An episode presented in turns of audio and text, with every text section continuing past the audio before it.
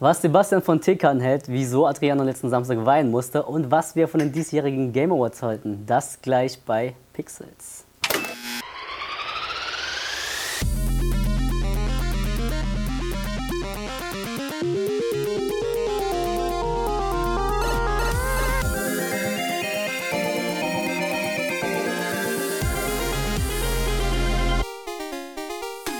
Hallo und herzlich willkommen zu Pixels Nummer 2, Weihnachtsspezial. Zu meiner Seite habe ich wieder den werten Adriano Nicolosi. Guten Tag. Und zu meiner linken Herrn Sebastian Brüne. Ein wunderschön.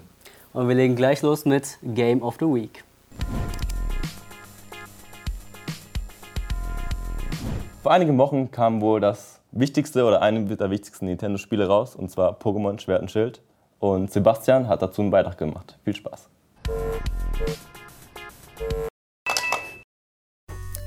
Einem kleinen Vorgeschmack mit Let's Go Pikachu und Evoli gibt es mit Schwert und Schild nun das erste Hauptspiel der Pokémon-Reihe für die Switch. Vor dem Release gab es jedoch einige Aufregung um das neue Pokémon. Bereits im Juni kündigte Game Freak an, dass es nur einen verkleinerten Pokédex von rund 400 Pokémon in Schwert und Schild geben werde, da man das Spiel mit über 1000 Pokémon nur noch schwer balancen könnte und zudem für die Switch auch die Charaktermodelle erneuert werden müssten. Wenige Tage vor Release trendete dann auf Twitter der Hashtag GameFreakLite, ausgelöst durch ein Bild, das die angeblichen alten und neuen Charaktermodelle miteinander verglich. Überraschung, bei den meisten Pokémon waren diese identisch. Dies alles störte mich allerdings nicht, mich an ein neues Pokémon-Abenteuer zu stürzen. In Pokémon Schild begibt ihr euch auf Abenteuer in der Gala-Region. Gala ist Großbritannien nachempfunden. Ihr entdeckt ländliche Dörfer, große Industriestädte. Die Arena-Kämpfe, durch die ihr euch für eine Champions Cup qualifizieren könnt, sind in großen Stadien und die rivalisierende Gruppe Team Yell besteht logischerweise aus Fußball-Hooligans. Und nicht zu vergessen das Pokémon Fatality, das sich von einer Teetasse in eine Teekanne weiterentwickeln kann. Der EP-Teiler, der dafür sorgt, dass alle meine Pokémon Erfahrung bekommen, ist für mich als Casual-Spieler eine Erlösung, da es mir langweiliges und langwieriges Grinden erspart. Zudem werde ich auch endlich nicht mehr gefragt, ob ich allen meinen Pokémon einen Spitznamen geben möchte. Seien wir ehrlich, wer tut das überhaupt? Die größte Neuerung in Schild ist wohl die Naturzone. Eine Open World, die man schon relativ am Anfang des Spiels betritt, die aber auch voller stärkerer Pokémon ist, sodass man jederzeit im Spiel zurückkommen kann, um neue Pokémon zu fangen, zu leveln und seinen Pokédex zu vervollständigen. Die Naturzone bietet auch ein weiteres Feature. Man kann zum ersten Mal in über 20 Jahren Pokémon-Geschichte die Kamera frei bewegen. In der Naturzone werden leider auch schnell die Schwächen von Pokémon Schild klar.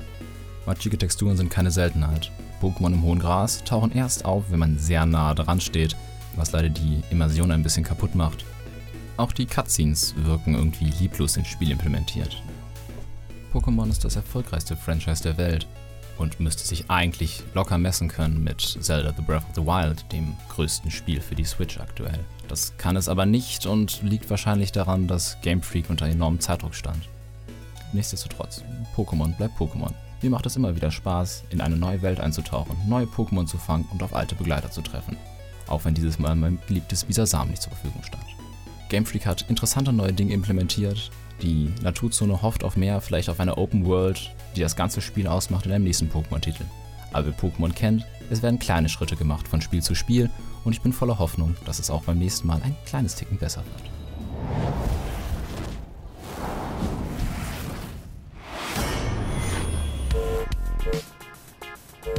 Ich als Pokémon-Fan der ersten Generation, also wirklich die ersten 150 Pokémon, Sebastian, was könntest du mir sagen, so die Naturlandschaft, die Naturzone von Pokémon, wie lebendig war die jetzt? Also, wenn du jetzt sagst, von den ersten 150 aus gesehen, die ist natürlich weniger lebendig, weil du weniger deiner 150 Pokémon da finden wirst. Also, Visasam und Shiggy leider, laufen leider, da leider. nicht rum, aber natürlich ist es von der ersten Generation aus gesehen sowieso ein Riesenschritt, aber auch von den älteren, also den letzten neueren Generationen auch nochmal eine klare Verbesserung. Diese, diese Open World, die jetzt so mit der Naturzone so halb implementiert wurde, ist eigentlich sehr cool. Leider aber auch wie angesprochen, Texturen sind sehr matschig, heißt das reißt dann aus dem Spielgefühl raus. Auch die Pokémon, die auftauchen, sind eher so, also du musst sehr nah rankommen, damit die Pokémon auftauchen. Das okay. okay, das heißt aber, das Spiel hat sehr starke grafische Begrenzungen. Ja. Aber willst du trotzdem sagen, dass die Stimmung von dem Spiel und die Mut rüberkommen, dass du, dich, dass du in die Welt eintauchen kannst? Also die grafischen Begrenzungen wären tatsächlich, also mir erst so richtig bewusst, wenn man das aus der Handheld-Version dann in die angedockte äh, Station steckt und dann das Spiel am, am Fernseher oder am Bildschirm spielt. Weil in der Handheld-Version, die ja eh weniger auflösend ist, ist es eigentlich sehr schön und da kommt die Stimmung auch viel schöner rüber und das Pokémon-Feeling auch, weil Pokémon am DS oder einem Gameboy. Ja, ich glaube, dafür, glaub, dafür war es ja auch gedacht. Also ja. zu dem Zeitraum kam ja dann die ähm, Switch Lite raus. Das muss man sich so vorstellen, die Switch Lite ist dann wirklich wieder wie ein Handheld, wie ein DS, nur ein bisschen größer. Also die kann man dann nicht mit dem Fernseher verbinden.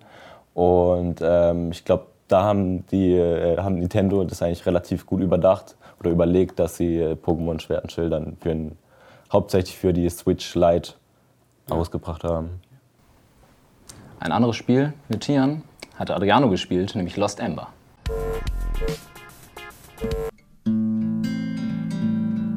Nach über fünf Jahren Entwicklungszeit und einigen Release-Verschiebungen hat das deutsche Indie-Studio Moonlight es doch geschafft, Lost Ember zu veröffentlichen. Ob das Warten und die 30 Euro für den recht kurzen Spielspaß wert sind, erfahrt ihr in diesem Beitrag. Nun ist es soweit. Nach der überaus erfolgreichen Crowdfunding-Kampagne auf Kickstarter hat das fünfköpfige Team ihren Traum, ihr eigenes Spiel zu entwickeln, erfüllt. In Lost Ember spielt ihr Kalani, eine verstorbene Frau aus dem fiktiven Volk der Yanrana, deren Seele in einen Wolf gebannt wurde. An eurer Seite schwebt ein Seelengeist, der ebenso aus dem Volk der Yanrana stammt und zur Stadt des Lichtes möchte, um seinen Seelenfrieden dort zu finden. Als Wolf streift ihr durch wunderschöne Landschaften, die an Spielen wie Fear und Journey erinnern. Diese werden allerdings von roten Barrieren abgetrennt, bei denen unser Seelengeist nicht vorbeikommt. Um diese zu zerstören, müsst ihr die Erinnerung von Kalani und ihrem Volk wieder erlangen. Jene erhaltet ihr immer bei den roten Rauchschwaden, die auf der ganzen Spielwelt verteilt sind. Die Zwischensequenzen werden von erzählerischen Stimmen vertont, sodass immer eine melancholische, aber auch fesselnde Stimmung herrscht. The pestilence seemed to have taken its toll. The water to carry the spirit on its journey. The fire to burn away the lies and mistakes of a past life. Dabei werden die Spielgeschehnisse immer von atmosphärischer Musik untermalt, sodass die doch recht leere Landschaft etwas lebendiger wirkt. Das Herzstück von Lost Ember ist auf jeden Fall das Switchen zu anderen Tierarten. Von Wolf zu Kolibri, Wombat, Elefanten und viele weiteren Tieren. Dies müsst ihr tun, da ihr sonst nicht durch Hindernissen, wie etwa einer Schlucht oder durch kleine Höhlen kommt. Das Switchen fühlt sich jedes Mal smooth und reibungslos an. Allerdings kommen wir auch gleich zu meinem größten Kritikpunkt. So innovativ die Idee auch ist, wurde sie leider viel zu einfach umgesetzt. Ich hätte mir spätestens ab der Hälfte des Spiels gewünscht, dass man die verschiedenen Fähigkeiten der Tiere für Rätsel oder anderen Problematiken einsetzen muss.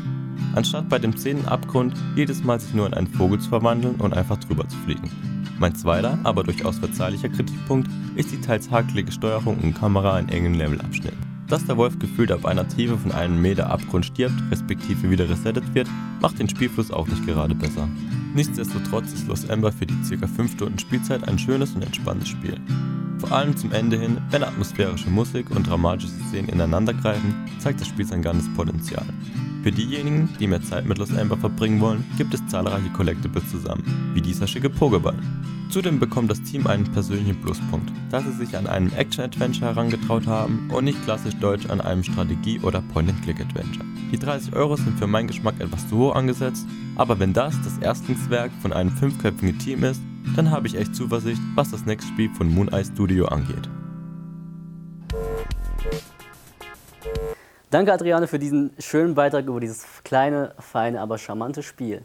Ähm, aber jetzt hätte ich die Frage, spürt man diese fünfeinhalb Jahre Entwicklungszeit und spürt man, dass dieses kleine Team auch über diese Zeit sehr viel Liebe reingesteckt hat? Ja, also ich würde schon sagen, dass man das auf jeden Fall spürt. Also wenn man das genauer betrachtet, also es ist wirklich ein kleines Entwicklerstudio aus Hamburg, Moon Eye heißen die. Und die sind halt wirklich zu viert, äh, beziehungsweise zu fünf, die waren jahrelang zu viert nur. Und ist halt wahrscheinlich schon denen ihr Herzstück, so denen ihr Baby, den sie halt voranbringen wollen. Und sie haben das halt am Anfang echt falsch kalkuliert, wie viel Aufwand so ein Spiel doch ist. Sie haben auch gemeint, okay, ähm, der Themenschwerpunkt Musik haben sie erst irgendwie zum Ende dran gedacht, oh fuck, wir brauchen ja noch eine Musik oder Lied für die Atmosphäre des Spiels. Und zu viert oder zu fünft ist es halt mega schwer, so ein Spiel rauszubringen. Ja.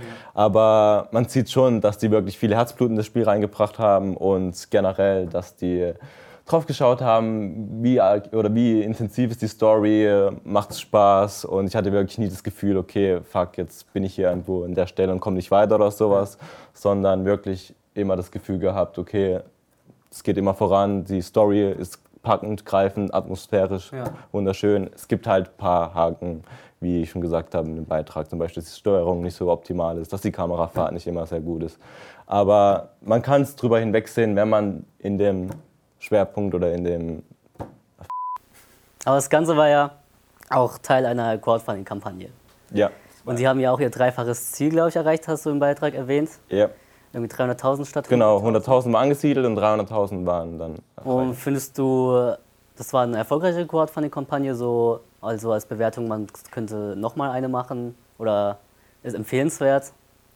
Es ist auf jeden Fall empfehlenswert, ja. Ähm, Ich bin jetzt auch mal mega gespannt, wie es bei denen weitergeht, ob die ihren nächsten Titel auch wieder als Kickstarter veröffentlichen werden oder ob sie irgendwie jetzt einen Publisher finden, der sie unterstützt, aber trotzdem dann ihre Schwerpunkt oder ihren, ihre Idealen irgendwie lässt und sie selber entwickeln.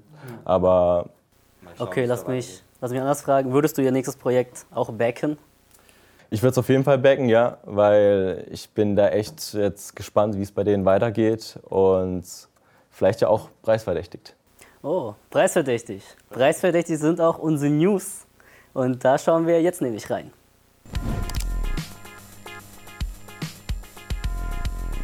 Hallo und herzlich willkommen bei den News. Den Anfang macht der Deutsche Entwicklerpreis. Dort sandte Anno 1800 mit vier Preisen, darunter Bestes deutsches Spiel sowie Bestes Game Design, richtig ab.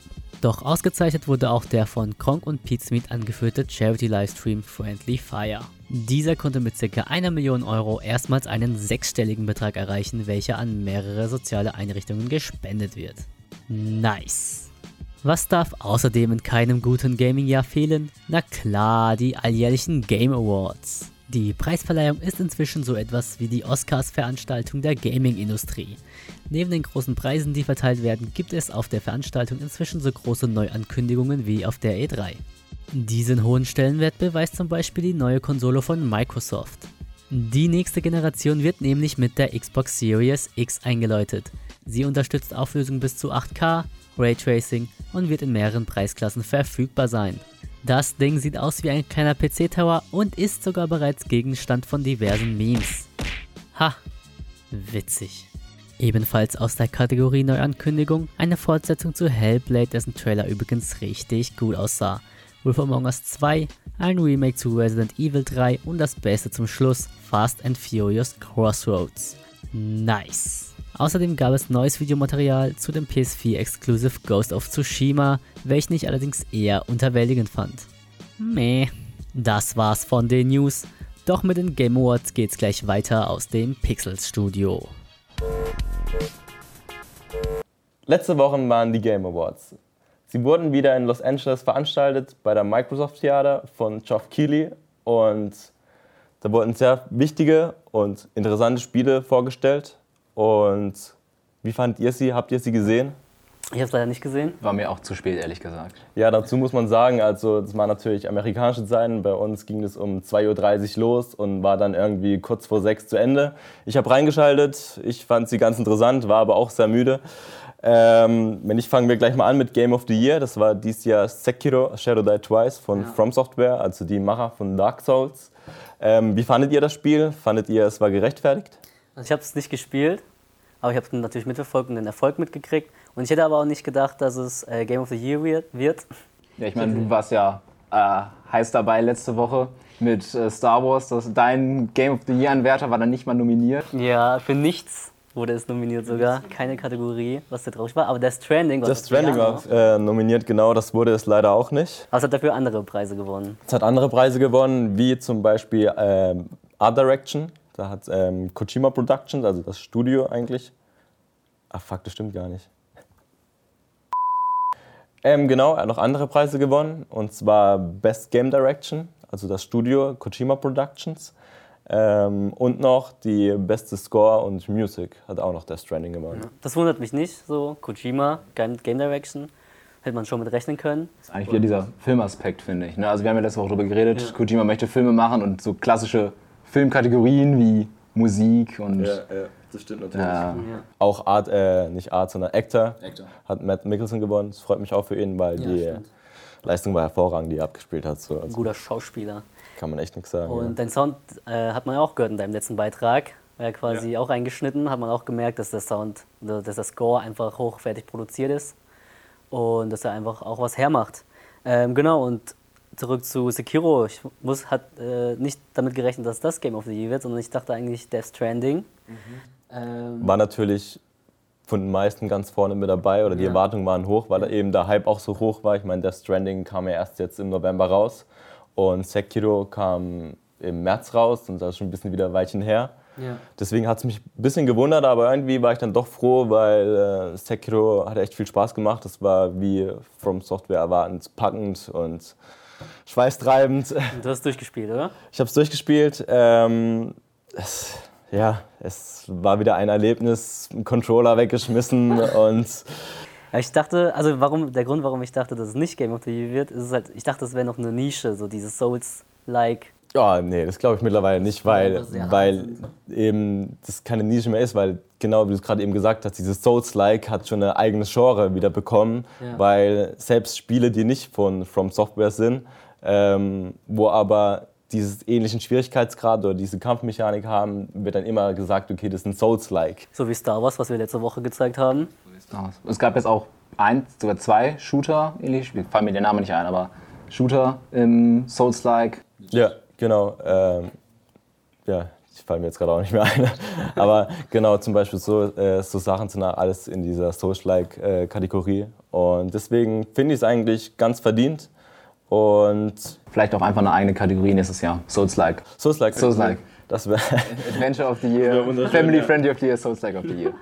Ähm, die beste Narrative, also Erzählung, hat Disco Elysium äh, gewonnen. Kennt ihr das? Habt ihr das schon? War Indie-Game-Rollenspiel. Das war ein Indie-Game-Rollenspiel, genau habe ich mitgekriegt, dass es sehr viele Lorbeeren eingeheimst hat, also auch äh, während es rausgekommen ist. Genau. Aber ich war trotzdem überrascht, dass es jetzt Best Narrative gewonnen hat. Ja, auf jeden Fall. Ich nicht gespielt. Weil da waren ja eben andere Nominierten auch dabei, wie A Blake Tale, was auch ein ähm, Indie-Entwickler war, ja. aber auch echt eine packende Story hatte, war echt wunderschön. Aber unter anderem auch große Sachen wie Death Stranding wieder, was diesen Punkt nicht bekommen hat, wo ich echt gedacht, okay, die Erzählung von Death Stranding war eigentlich echt packend und interessant. Ja. Ähm, aber auch Control von Remedy. Das war ja auch mega cineastisch dargestellt und auch von der ja. Story äh, eigentlich interessant. Man musste zwar viel lesen, aber trotzdem war es ja echt interessant dargestellt. Und deswegen hat es mich ein bisschen gewundert, aber das freut mich natürlich für das Entwicklerstudio, dass die so Erfolg hatten mit Disco Elysium.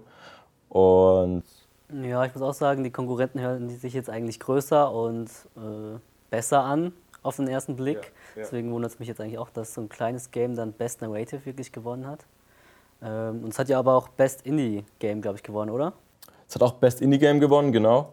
Ähm, das hat mich natürlich auch sehr gefreut. Also die haben ja echt so von 0 auf 100 sind ja gefühlt irgendwie emporgekommen und haben hier eins, zwei Titel abgeräumt. Ja. Und das finde ich bringt aber auch Zuversicht irgendwie, weil es gibt sehr viele kleine Entwicklerstudios da draußen, die echt gute Arbeit liefern, die aber leider nie diesen, diese Anerkennung, habe ich manchmal das Gefühl, kriegen. Ja. Und ich fand dieses Jahr auf den Game Awards ähm, haben echt auch nicht nur ähm, Disco Elysium, zum Beispiel auch Gries für Game for Impact gewonnen. Ja. Und das zeigt mir einfach, okay, diese kleinen Spiele, beziehungsweise die Spiele von Indie-Entwicklern, die nicht von den großen Publishern wie ein EA oder ein Nintendo oder Sony oder sowas gepublished werden, sondern auch diese wirklich kleinen äh, Spiele von kleinen Entwicklerteams ja. trotzdem Titel reißen können. Für mich am spannendsten bei den Game Awards war der E-Sport-Bereich. Da bin ich immer ein bisschen mehr drin als bei den kleinen Indie-Games ja. und sowas. Und da hat äh, Riot mit League of Legends richtig gut abgeräumt. Ja. E-Sport Title of the Year und auch eSport Event of the Year mit, dem, mit den Worlds, also den Weltmeisterschaften. Und auch äh, das beste E-Sport-Team äh, des Jahres ist ein League of Legends-Team, das von G2 Esports. Okay. Die, äh, das war aber so ein bisschen, ein bisschen so umstrittene Entscheidung. Mit nominiert waren Teams aus äh, Dota, Counter-Strike, die jeweils in ihrem Jahr unglaublich dominiert haben und die wichtigsten Turniere gewonnen haben. Und G2 war also auch sehr stark in den beiden Seasons in Europa und hat als, erstes nicht-asiatisches Team ein internationales Turnier gewonnen mit, so einem, mit dem Mid-Season Invitational, das, das so quasi so zwischen den, zwischen den Seasons da steht und haben dann aber auf den LoL Worlds, also dem wichtigsten Turnier, äh, zwar sehr gut gespielt, sind dann aber 0-3 nach Spielen im Finale rausgeflogen, als haben so wirkte, als hätten sie sich nicht vorbereitet quasi auf das Finale schon fast. Das war sehr, sehr erschreckend. Deshalb war es ein bisschen gemischte Gefühle, dass jetzt die, die zwar unglaublich gut gespielt haben, aber eben diesen letzten Schritt nicht machen konnten, dann doch Team of the Year sind. Das ist interessant, ja. Also ich finde auch generell halt diese E-Sport-Szene, die wird ja jetzt immer größer und prägnanter. Ich meine, ähm, die ganzen Turniere, die sind ja voll ausverkaufte Stadien, wie jetzt, wenn, keine Ahnung, äh, Champions League-Finale Liverpool gegen, äh, weiß ich, Bayern oder eine andere Mannschaft spielt.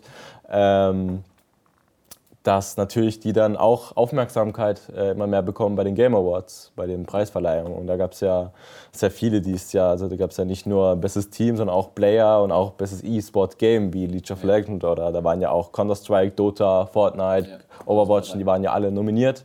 Und ähm, ist das für dich ähm, überraschend gewesen, dass League of Legends jetzt gewonnen hat? Weil ich meine, Counter-Strike und Dota sind ja eigentlich auch immer vorne dabei. Also ich glaube, am Ende ist es zwischen Counter-Strike, Dota und League of Legends immer so ein, glaube ich, so ein kleiner Schritt, je nachdem, was da den, das, den Peak besser gemacht hat in einem bestimmten Punkt. Letztes Jahr war es so ein bisschen so ein Hin und Her. Da hat Overwatch ziemlich viele Preise gewonnen von Blizzard. Da hat man so gemunkelt, Blizzard hätte Geld in die Hand genommen, um ihre, ihre Franchise-Liga damit zu promoten, dass sie den Preis gewinnen. Äh, einen oder anderen. Aber ich glaube, das ist, bei League of Legends ist der gut aufgehoben, aber genauso bei Dota oder Counter-Strike. Einer von den dreien ist es auf jeden Fall und wird es wahrscheinlich auch die nächsten Jahre immer bleiben, außer da passiert was Weltbewegendes. Okay, bevor wir zum Ende kommen, würde ich euch noch gerne fragen, jetzt wo das Jahr zu Ende geht, freut ihr euch aufs nächste Jahr? Wie fandet ihr das aktuelle Jahr 2019? Boah, also es ist mega gewesen dieses Jahr wieder. Aber das war es auch schon letztes Jahr und vorletztes Jahr. Also letztes Jahr war ein God of War dabei, vorletztes Jahr war es ein Zelda Breath of the Wild und nächstes Jahr bekommen wir ein The Last of Us. Ja. So, also ich weiß nicht, wo das noch alles hinführen Aha. soll, weil es sind einfach viel zu viele gute Spiele, wo man einfach keine Zeit mehr hat, die alle zu spielen. Ja. Aber ich fand tatsächlich, dass dieses Jahr fand ich eher ein bisschen schwächer so, mit auch mit den jetzt Titelgewinnern, äh, Death Stranding. Und was da noch dabei war, das fand ich jetzt nicht ist so Sekiro war dabei, ja. aber zum Beispiel auch ein Control Glass war aber es waren viele kleinere, fand ich dabei. Also nicht so äh, diese richtig großen Blockbuster, weil letztes Jahr war noch ein Red Dead Redemption dabei. Also von Rockstar Games, die machen ja, ja auch immer. Das ist nur alle zehn Jahre halt, ne? Ja. ist halt nur alle zehn Jahre, klar. Aber ähm, dafür hat es halt wirklich dieses Jahr halt auch ein Resident Evil 2, was zwar nur ein Remake war, aber ein richtig gutes Remake, weil das halt ja von komplett eigentlich null auf neu entwickelt worden ja. ist. Und ähm, ich fand es trotzdem, wie gesagt, überragend. Natürlich gibt es mal ein Jahr, was stärker und schwächer ist, aber wenn man jetzt äh, dieses, die, die, äh, diese Dekade vergleicht zu der letzten Dekade so, da ähm, hat die Gaming-Industrie nochmal einen rasanten ja, Sprung gemacht. Also ich dachte, ich hatte auch das Gefühl, aber dass jetzt quasi alles ein bisschen abnimmt, weil die nächste Konsolengeneration ansteht und die aktuellen, aktuelle Generation sich quasi dem Lebenszyklus, äh, dem Ende nähert. Und deswegen freue ich mich umso mehr auf nächstes Jahr, 2020, äh, wenn jetzt die neue Xbox kommt und PlayStation 5. Ja. Was denkt ihr da? Mit Last of Us 2, wahrscheinlich noch für die aktuelle und die nächste? Es wird mm, sehr wahrscheinlich für beide rauskommen, ja. Ähm ich glaube, nächstes Jahr wird noch krasser als die.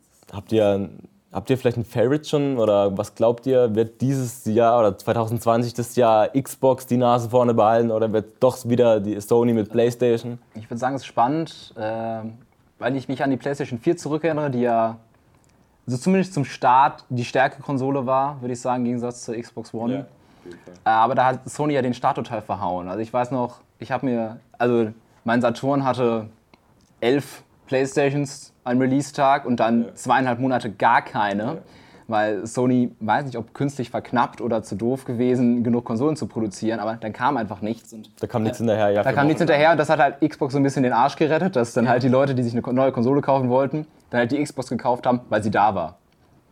Und ähm, ich weiß nicht, ob Sony da so viel draus gelernt hat. Ich glaube schon. Ich tippe auf PlayStation 5 nächstes Jahr. Ich glaube, Xbox wird okay sein, aber ich habe das Gefühl jetzt auch, dass, der, dass die Gerüchte im Vorhinein immer viel über PS5 geredet ja. wurde, äh, waren. Genau, ja. Und dass die Xbox da jetzt mit der, mit, dem, mit der Neuankündigung jetzt versucht hat nachzuholen. Aber ich finde, da hat man schon gemerkt, dass die ein bisschen im Hintertreffen sind. Da schließe ich mich dir an. Ich tippe auch für die PlayStation 5, weil ich einfach denke, dass es nicht nur auf die Konsole drauf ankommt, welche hier am leistungsstärksten ist, sondern halt einfach wirklich auch auf die Spiele. Und da hat halt für mich immer noch Sony die Nase vorne. Okay, dann noch letzte Frage. Top-Spiel nächstes Jahr. Ich sage The Last of Us 2. Ich würde einen Fünfer drauf wetten. Game of the Year, Last of Us. Ja, 5 Euro, jetzt im Video. Was soll ich da wetten? Ich sag, es wird nicht The Last of Us. Irgendwas anderes. Irgendwas, was uns überraschen wird. Irgendein Indie-Titel. Ein Indie-Titel wäre super, wenn das mal Game of the Okay, Year du hast dann auch nichts, was du gerade, worauf du gerade wartest. Bei mir wird es definitiv Cyberpunk sein. Besser als Last of Us. Besser aus der Cyberpunk 2077 von CD Projekt Red. Wird auf jeden Fall, was heißt auf jeden Fall, die haben natürlich große Konkurrenz, weil es halt in einem relativ nahen Zeitraum rauskommt. Aber für mich wird Cyberpunk. Glaubst du nicht, dass der Hype ein bisschen höher ist, als das Spiel am Ende abschneiden kann? Ah, Ich glaube nicht, weil The Witcher 3 war schon ein sehr erfolgreiches Spiel und die meisten haben jetzt auch Vertrauen in CD Projekt, dass sie ihren Job richtig machen. Na gut, dann nehme ich das mal so mit. Und mit diesen Prognosen gehen wir auch ins nächste Jahr. Wir, bei uns geht es erstmal in die Weihnachtspause und ihr seht jetzt erstmal die Gewinner vom Gewinnspiel, das wir letzte Folge ausgelost angekündigt haben. Und damit heißt es jetzt erstmal wieder. Pixels out. Willkommen zum Gewinnspiel. Wir werden jetzt hier mal verlosen oder auslosen, wer das ganze Zeug gewonnen hat. Ich werde zwei Gewinner ziehen und der oder die Erste darf sich dann aussuchen, Bin gespannt. was man bekommt. Okay. Der oder die erste Gewinner ist Zommels. Wir werden uns äh, melden. Und Glückwunsch. ja, erstmal herzlichen Glückwunsch und du solltest natürlich antworten. So, Nummer zwei.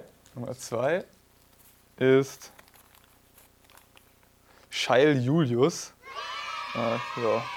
Wir werden uns auf jeden Fall melden. Wir sind auch natürlich bei dir und auch natürlich einen herzlichen Glückwunsch. Und wir wünschen euch allen da draußen eine schöne und besinnliche Weihnacht Einen guten Rutsch. und natürlich einen guten Rutsch ins neue Jahr. Und wir verabschieden uns.